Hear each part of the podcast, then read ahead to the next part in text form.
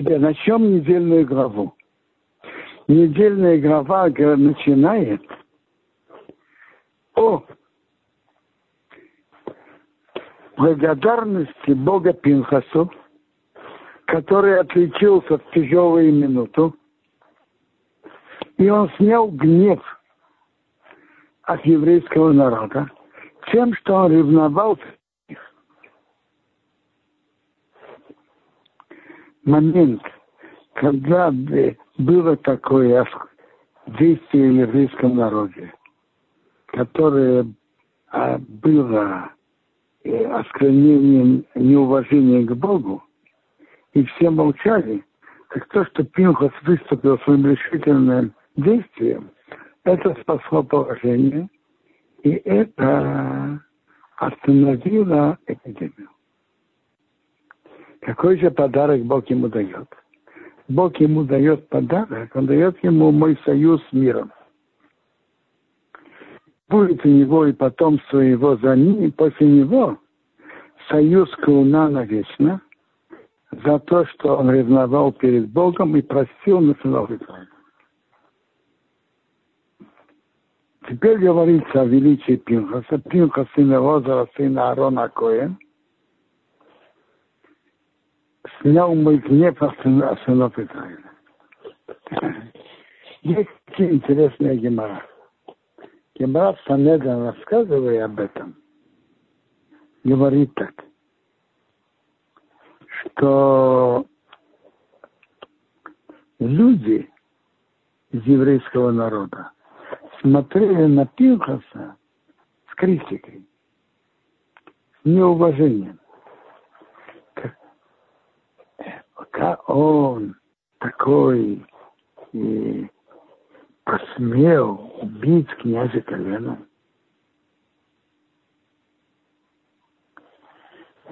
И пришел Бог и сказал, что он Пинхас, сын Лозара, сын Арна. Там было сказано, они говорили про него, человек, который происходит от хитро, тесте Моше, который когда-то в былой жизни упитывал телят для идолов и убил князя Колена, который сказал, что он Пинха сына Роза Синара. Но непонятно, в чем тут спор то, что один из его предков был Гитро, это правда. И то, что его отец отца был Аарон Акоин, тоже правда. Как говорится, о чем спорить? Это правда и это правда.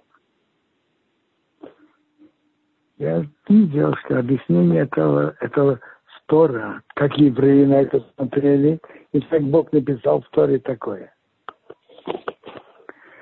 Многие на него смотрели, смотри, говорит, делай такое действие.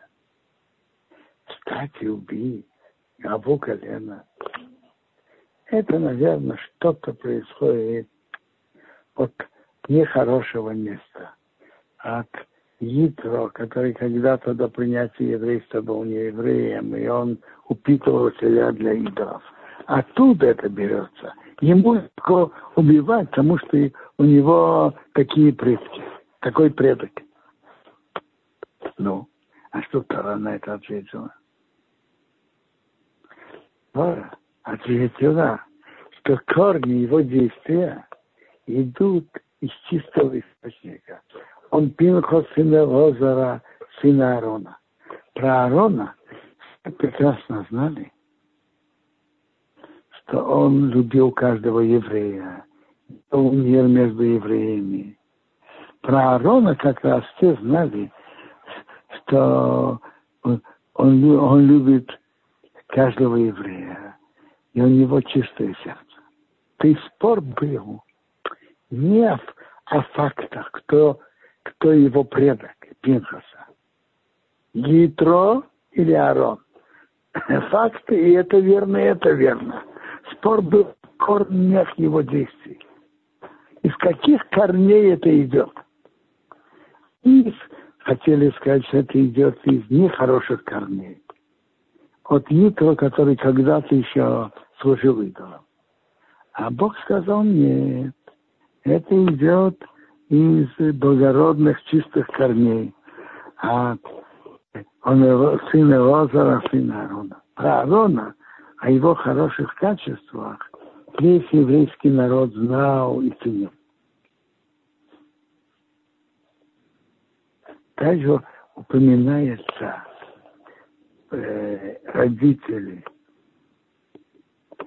Зимри, родители того, кого он убил Зимри. Раша говорит так. Этого он упоминает родителей на благо, а это на позор. А другое, другая сторона, говорит Раши, этого, который подчеркивает этим еще раз величие Пинхаса. Что он не сочетался с тем, кто были эти преступники. Он был высокопоставленным человеком у колена Шимон. А она с кем он сожительствовал. Она была Козми, дочка Цур, одного из руководителей из князей Медяне. А, а он мог бы опасаться, что они просто отомстят. А Пинха с этим не считался. То есть это опять, по второму пути, это опять говорит о величии Пинхаса. Дальше Бог говорит к Моше, что мне вражду к медиане, и, и нападайте, бейте их, потому что они ваши враги. Они хитрились насчет идола Пеор и послали дочку высокопост... дочку сына князя, чтобы совратить евреев.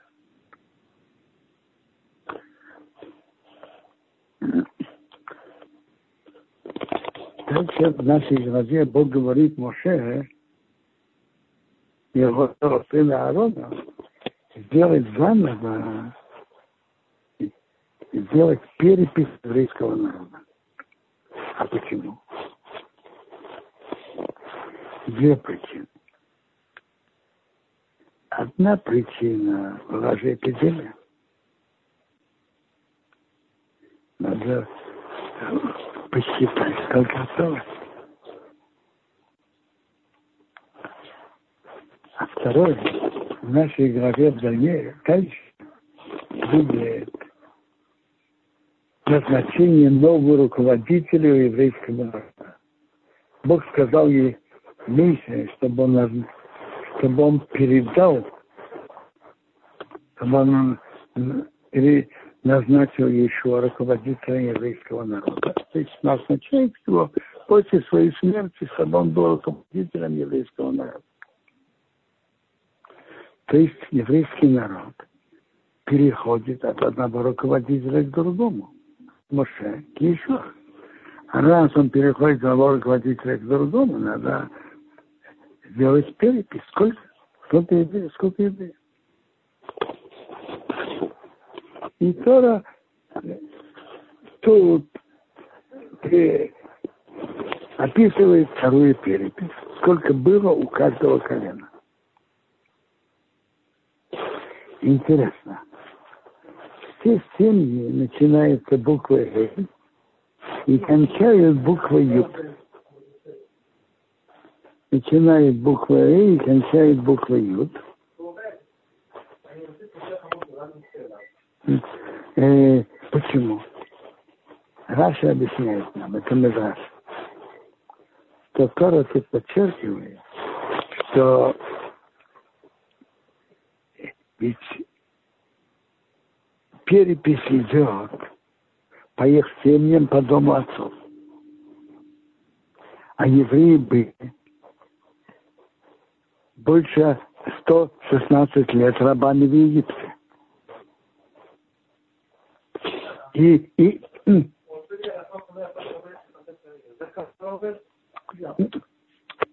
и, и, и, и раз евреи были рабами, то кто-то мог бы сказать, раз египтяне были полными хозяевами, а вы знаете, какое было положение рабов, и тем более э, три с половиной тысяч лет назад.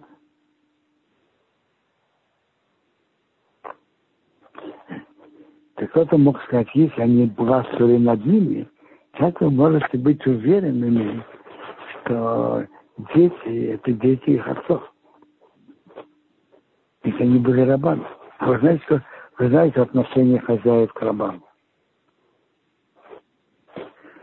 На это, на это Тора поставила специально. На все семьи Эй в начале, а Ют в конце это Юд, Юд Кей, это имя Бога. То есть Бог свидетельствует, все были детьми своих отцов. А это чудо. Есть, с тем, что они были рабами. Есть одно исключение. Несколько глав назад было э, был человек, который проклинал имя Бога. А его имя, его мамы Шламит Бадиврей. Мама была еврейкой, а папа был египтянином. Это единственный случай, который Тора пишет. А больше подобного не было. Тора приводит тут перепись всех колен. Обратите внимание на интерес, на, на счет одного из колен Шимона. те, которые, когда Медиан и Моав послали группу девушек, чтобы совратить евреев, больше всего, кто имел отношение, э, это было колено Шимона. Страшные цифры. Колено Шимона было в прошлой переписи 38 лет назад, их было 59 300. А во второй переписи 22 200. Сколько процентов это от количества сейчас относительно количества прошлой переписи? Сколько? Сколько процентов? Мне кажется, 37 процентов.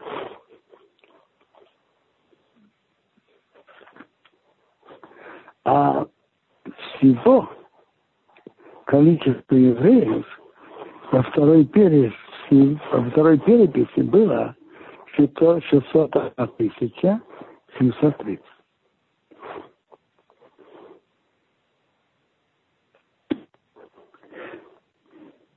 И это поколение входит в страну, должно войти в страну.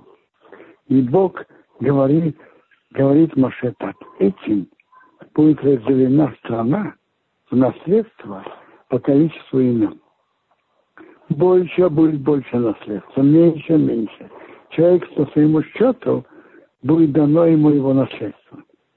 Но по жребию будет разделена э, земля, по имени колен отцов они будут наследовать.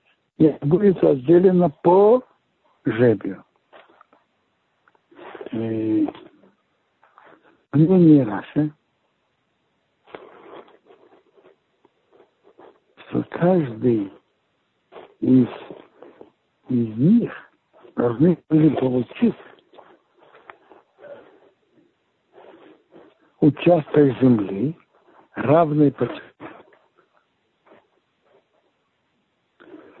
Приводится, тут был особый перерасчет, что передавали их, их доли к их родителям и возвращали к ним. Ирдоли, Ирдоли были те, которые тут переписали. И они должны были получить. Интересно. Мнение, тут есть нашей Рамбана. По мнению Рамбана были разделены по коленам. И каждая из колен получила равноценный участок, кусок земли. А затем уже, уже каждое колено делило по количеству э, мужчин, которые вошли в страну. Такого мнения Рамбана. А мнение Раши, что по количеству людей которые должны были войти в страну, по ним разделили. И из колена, которые по Рамбану, колено малочисленное и многочисленное, получило равноценный участок земли. Понятно, что земля делилась не по площади, а по ценности. Но вопрос, как делили? По мнению Раши, делили по людям. И, например, колено как Иуда, в котором было 76 тысяч, получили 76, равноценно 76 тысячам кусков, а колено, которым было, скажем, 40 тысяч, получилось 40 тысяч и так далее. Таково мнение Раши. Это, это надо хорошо получить Гемаруба Бабаса, и тогда можно понять. Рамбан, Рамбан считает, приводит доказательства из Гемаруба Бабаса и приводит оттуда. Но Раши имеет тоже свой ответ, как, как понимать Гемару. По Раши было по, по, людям, по головам, которые вошли, вошли в страну.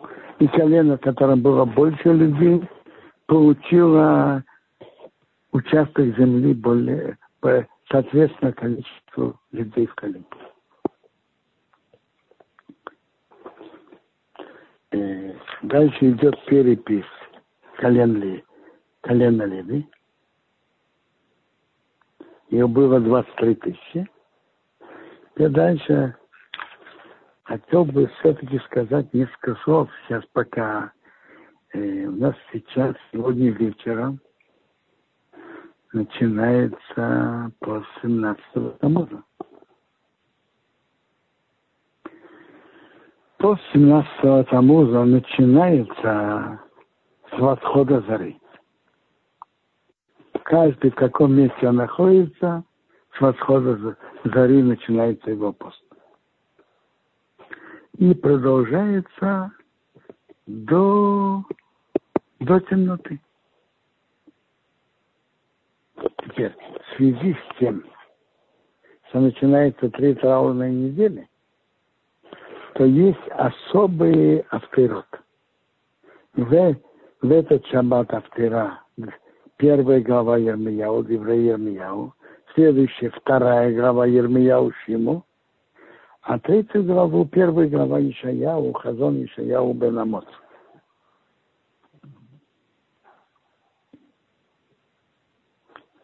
И эти три недели уже какой начинается траур. У ашкнавских евреев принято, что не службы в эти три недели. Затем траур усиливается сначала с расхода шав, затем еще сильнее в неделю, в которой выпадает 9 ава. Ну, затем канун 9 аба и 9 аба. Сам 17-го Тамуза произошло пять траурных событий. Одно из них, это была прорублена крепостная стена Иерусалима во время второго храма. А когда было во время первого храма? Во время первого храма это было в другой день, это было 9 Тамуза. Но так как мы ближе к разрушению второго храма, и мы в Галуте, потому что второй храм разрушен, поэтому мы постимся 17-го Тамуза.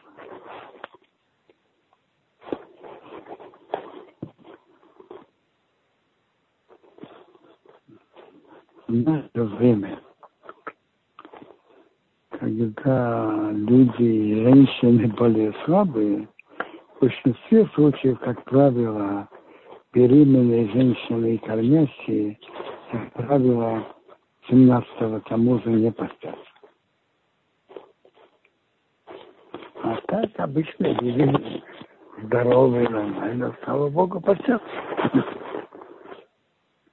Люди, у которых есть медицинские проблемы, что поститься, они должны поститься. как я уже сказал, пост начинается с восхода зары.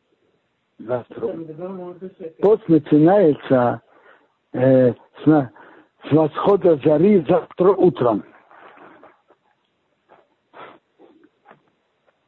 Давайте продолжаем дальше недельную главу.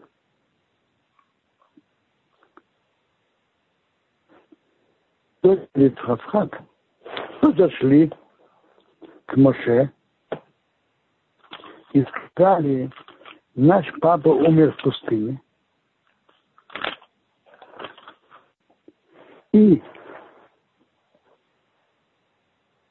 он умер своей, своей смертью за свое собственное преступ, преступление. А сыновей у него не осталось, только мы дочери, пять дочерей. Так что у папы не будет то ли в наследстве,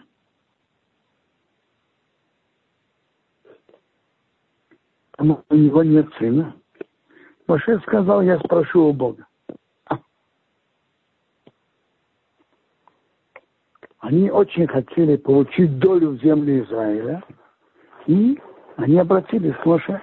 И они заслужили, что через них была сказана эта глава.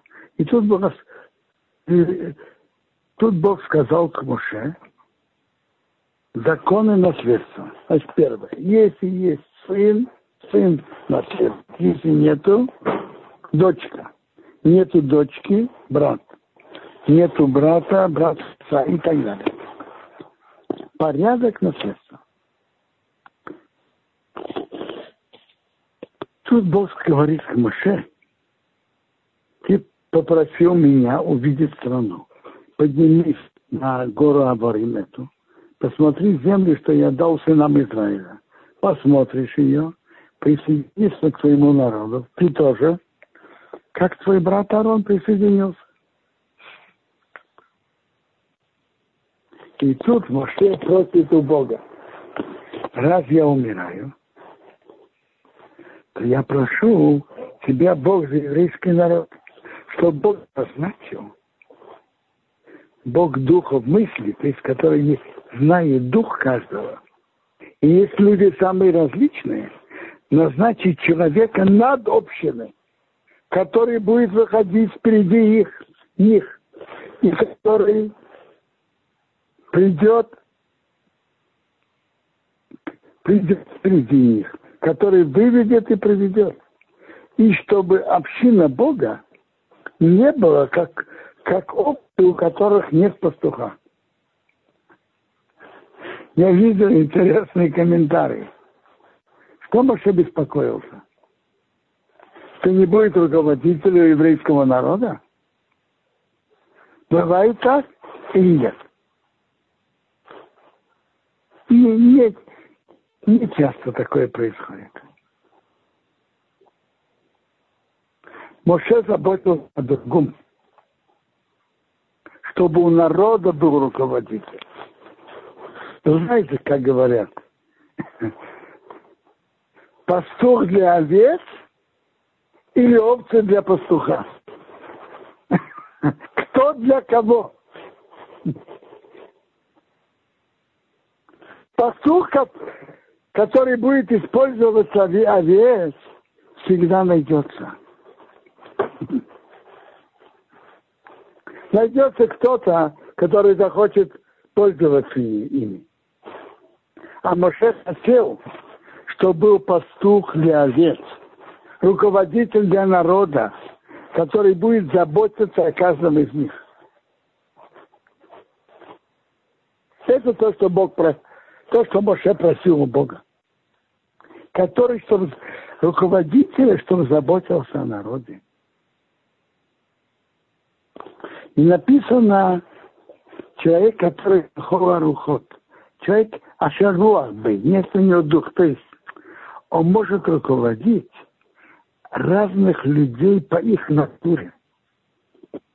То есть он не, не обязан всех квадратировать только одной линии.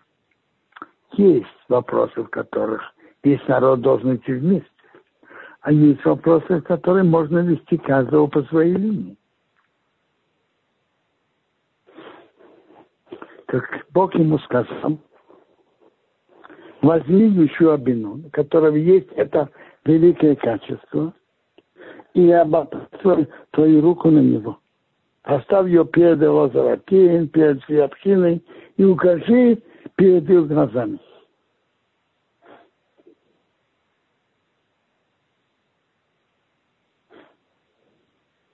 Дай ему возможность, чтобы он говорил, обучал народ при твоей жизни. Чтобы он имел силу духовную руководить, руководить народом.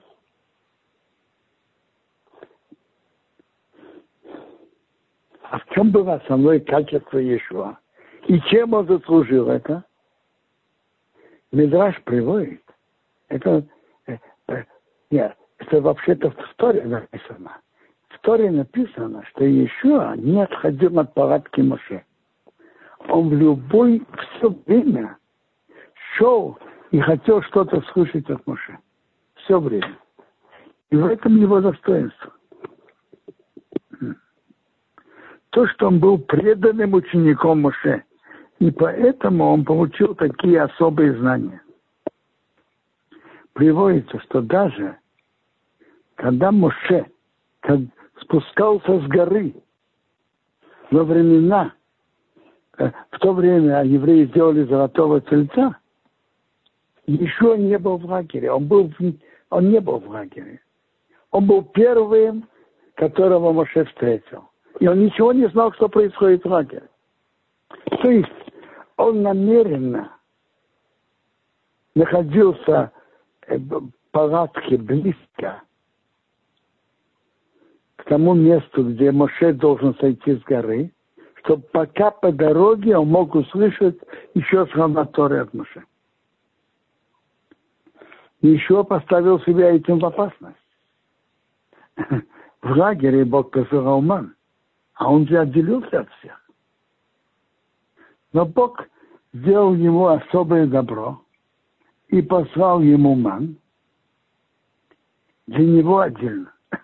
Но тут мы видим большую преданность учителю от Моше, что он хотел от него учиться любую минуту использовать. И Медраж говорит, что когда Моше обучал, расставлял скамейки, ставил их, обслуживал, и он старался слушать слова Торы от Моше. Этим Этим он получил слова Торы, и он заслужил быть приемником Моше.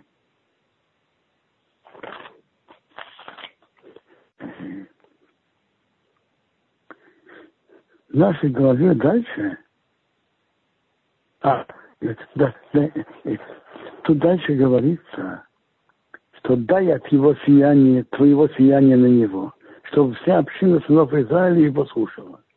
И серьезных вопросах он должен будет спрашивать Лазара Коэна от Урим Бетуми. То есть руководители еврейского народа имели возможность спросить у Коингадова в, э, в тяжелых решениях, выйти на войну или нет что делать. Например, и они могли спросить у Коингадова первосвященника, и когда Коингадов первосвященник был достоин, то выходил ответ. Приводится про Шаула спрашивал, царь Шаул спрашивал, царь Давид спрашивал, Урим Ветумин им давали ответ. Времена судей приводится, что спрашивали.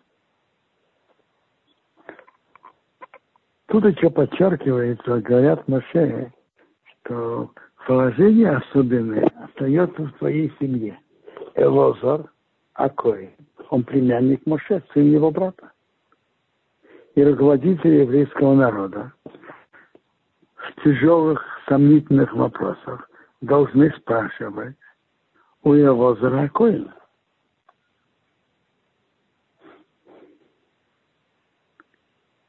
Моше сделал, как повелел его, взял еще, поставил перед Лазракеем, перед всей общиной, опер свои руки на него и указал, как Бог говорил через Моше. То есть в нашей главе идет передача руководства еврейского народа от Моше к Иешуа. Моше передает сейчас уже в нашей главе полномочия Иешуа, которые перейдут к нему реально после, после смерти Моше.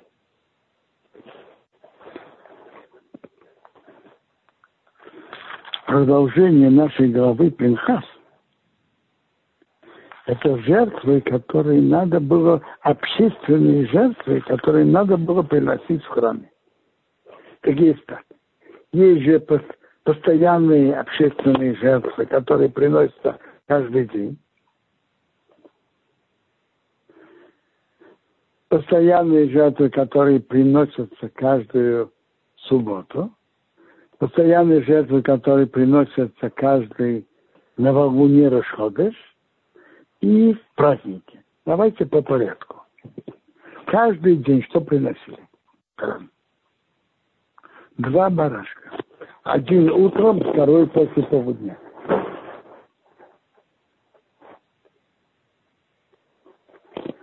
И, соответственно, этим жертвам мы молимся наши молитвы. Соответственно, утреннего барашка мы молимся утреннюю молитву, а, соответственно, барашка после полудня мы молимся молитву Минху.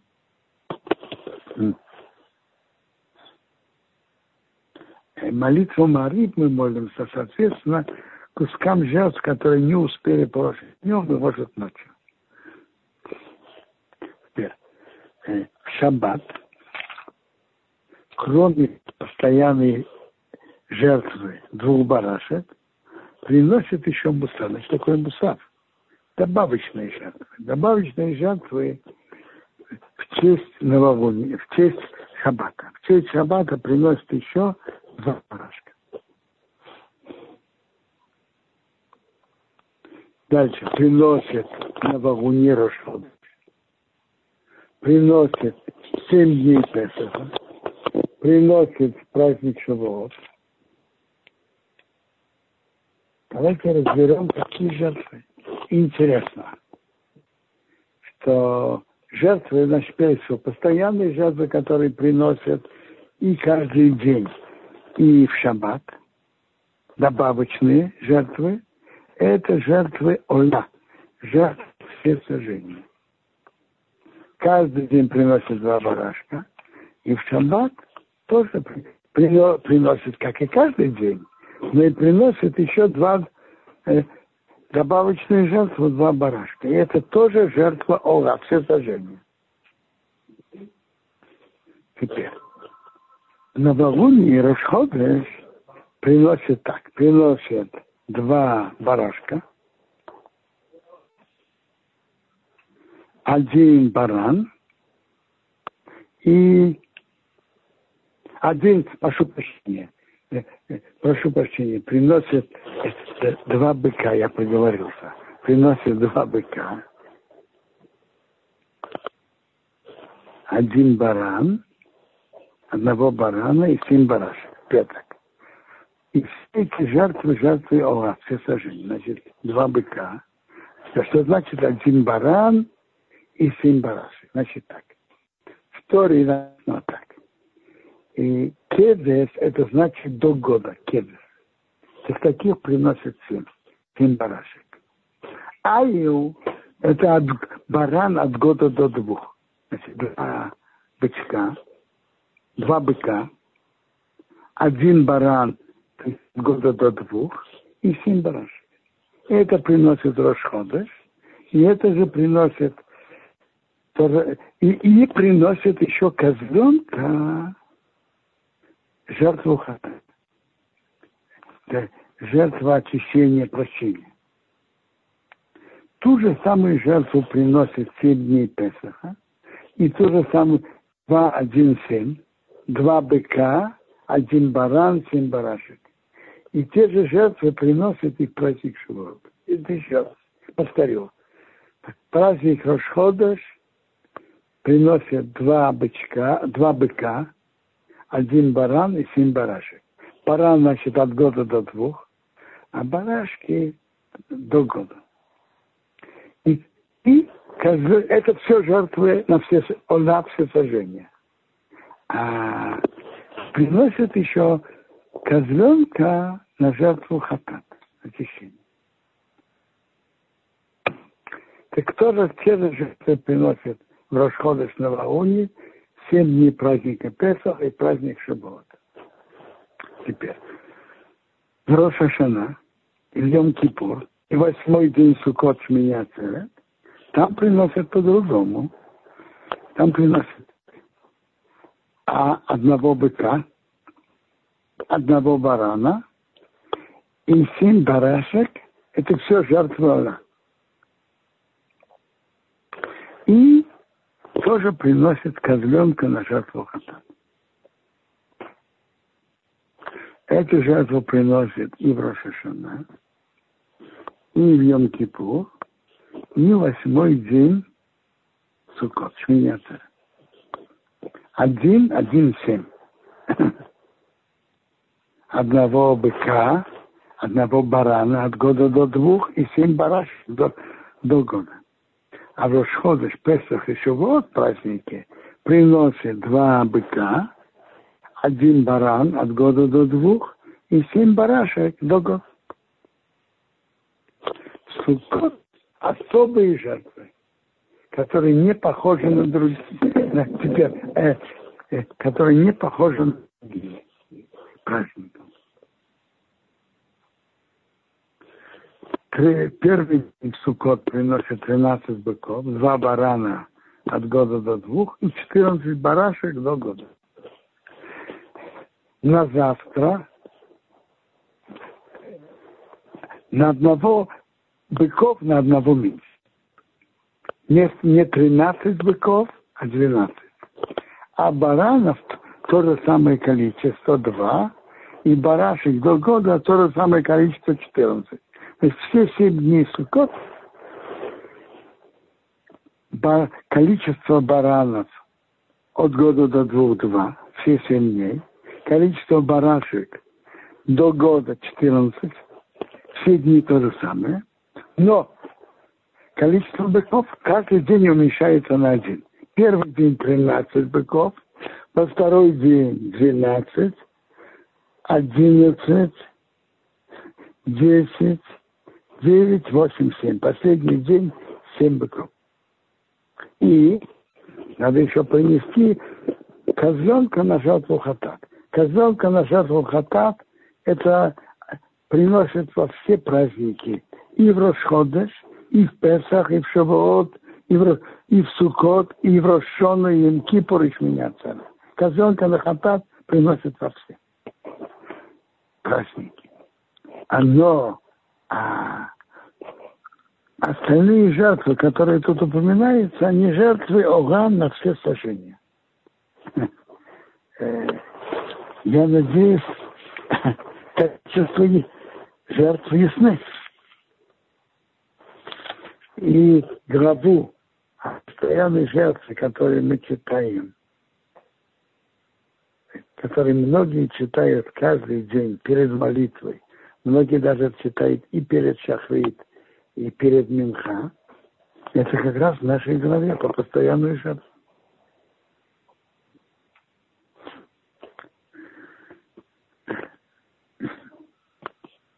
И про жертву которые приносят в шаббат, тоже все, все, а всех днях, кто, кто приносит жертву, это в нашей главе. Я хотел бы сказать несколько слов о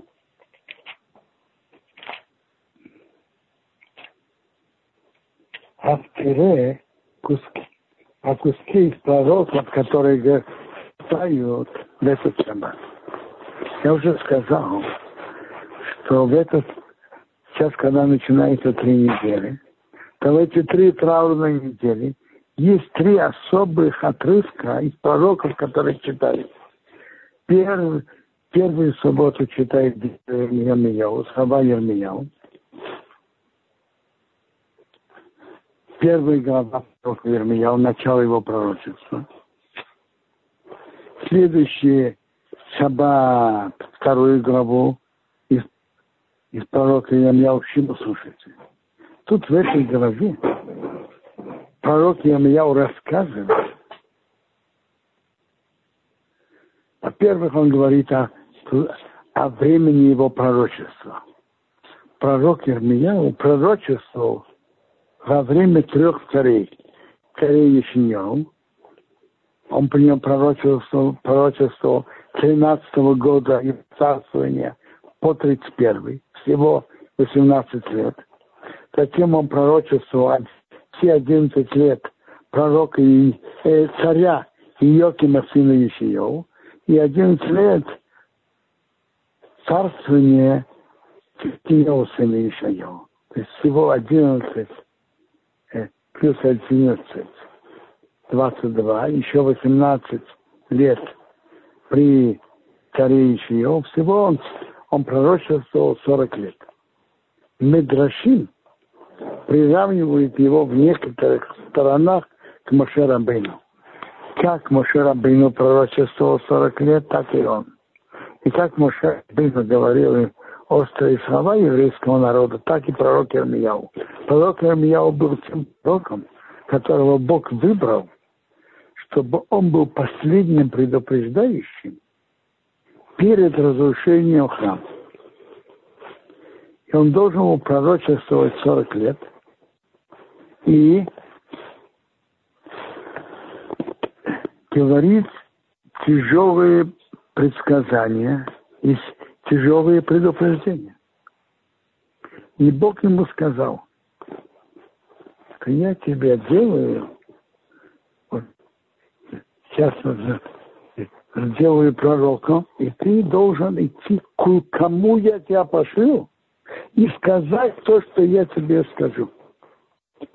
Все, что кому я тебя пошлю, ты пойдешь, и, и все, я тебе прошу говорить, говорить.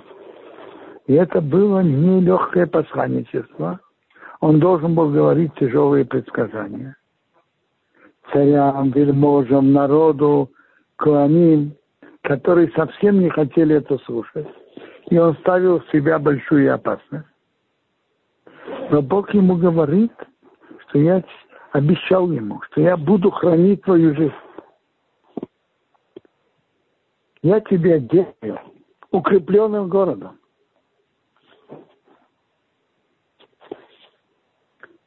Железным столбом, медной крепостью для всей земли, для всей страны. Это Иуда, для вельмож, для Куанима, для народа страны. Они будут воевать против тебя, но не смогут. Не смогут тебя убить. Мы его оскорбляли позорили, посадили в тюрьму. Но Бог ему обещает, что они не смогут его уничтожить. Ермия пророчествовал 40 лет.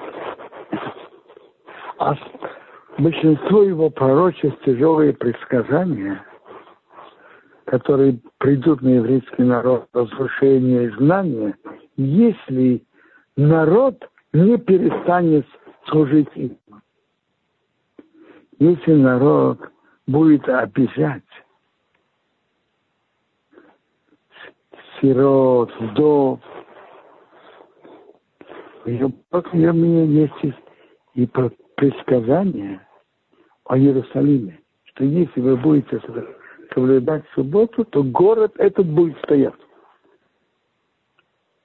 А если нет, то, это, то будет огонь в воротах Иерусалима и сожгет, и никто не потушит. Что значит это пророчество? Основное преступление еврейского народа было служение идолам. А вот как раз суббота – это заявление о том, что Бог создал мир и Бог руководит миром. Соблюдение субботы – это может быть каким-то исправлением и мог, может смягчить, снять приговор на разрушение города.